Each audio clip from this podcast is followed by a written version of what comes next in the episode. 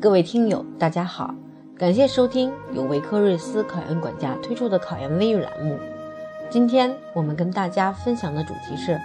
考研英语翻译究竟该怎么复习？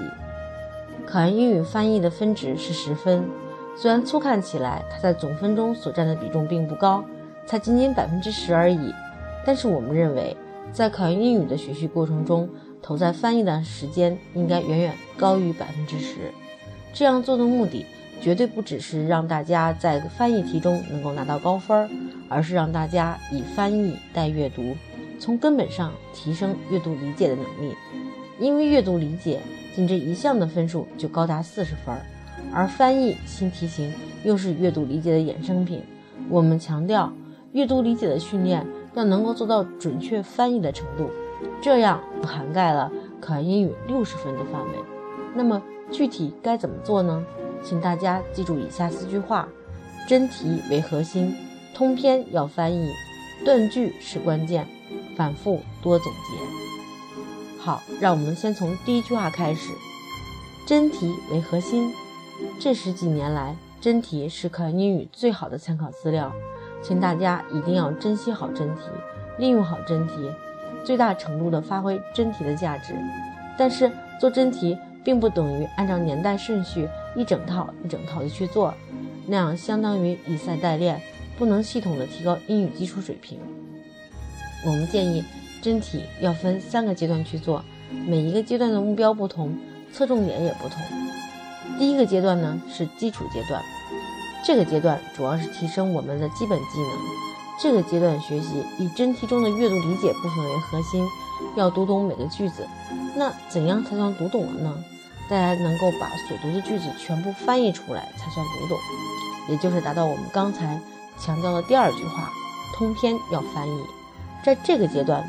翻译的要求是尽量直译，不需要词句特别精准，但是断句要清晰，结构要理顺。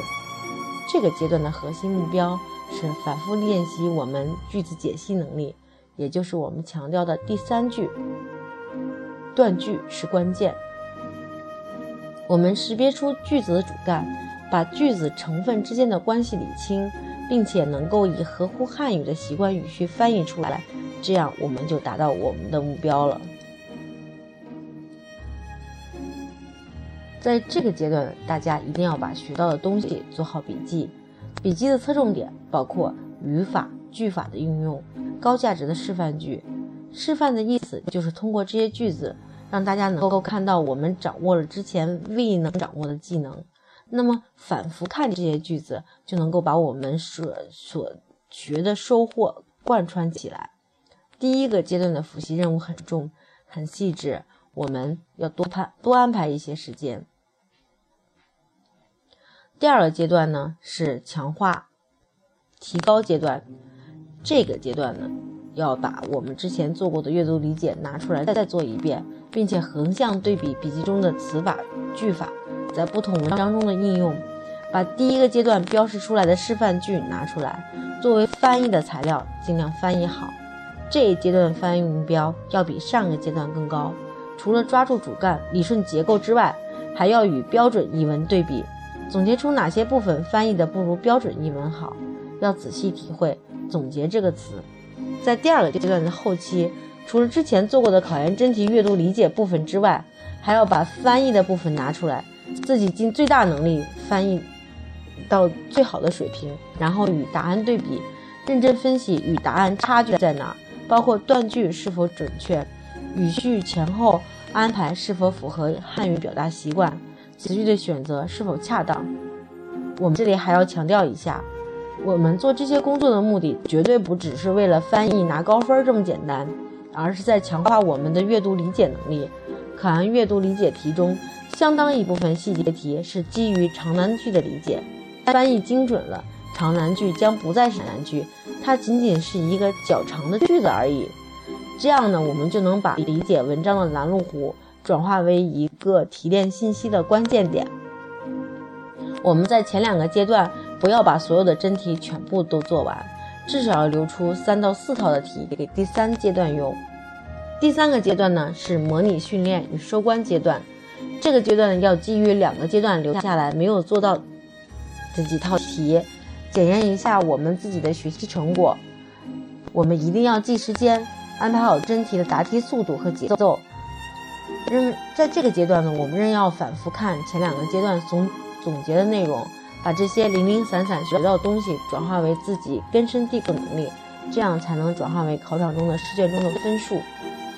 好，让我们回顾一下本期的内容。四句话：真题为核心，通篇要翻译，断句是关键，反反复多总结。